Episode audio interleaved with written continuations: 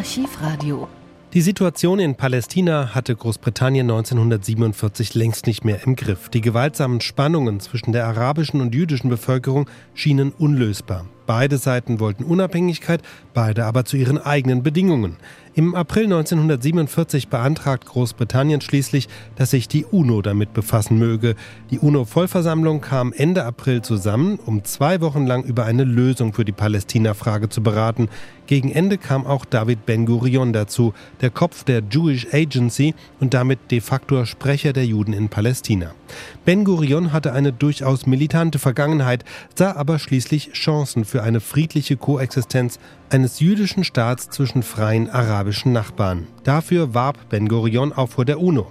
Ziel sei eine jüdisch-arabische Allianz, in der alle, wie er sie zusammenfasste, semitische Staaten, also der jüdische und die arabischen, davon wirtschaftlich und sozial profitieren und wirklich unabhängig würden. Jewish nation in its own country must become a free independent state with a membership in the United Nations. It is eager to cooperate with its free Arab neighbors to promote the economic development, social progress, and real independence of all the Semitic countries in the Middle East.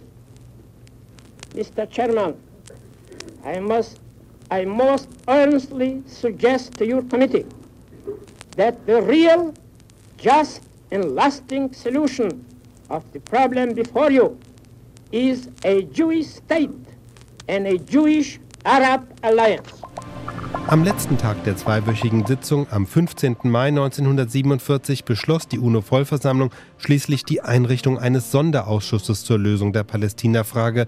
Dieser Ausschuss entwarf im weiteren Verlauf den Teilungsplan, den die UN-Vollversammlung im November 1947 annahm. Am 14. Mai 1948 endete Großbritanniens Mandat über Palästina. Noch am selben Tag erklärte David Ben-Gurion die israelische Unabhängigkeit.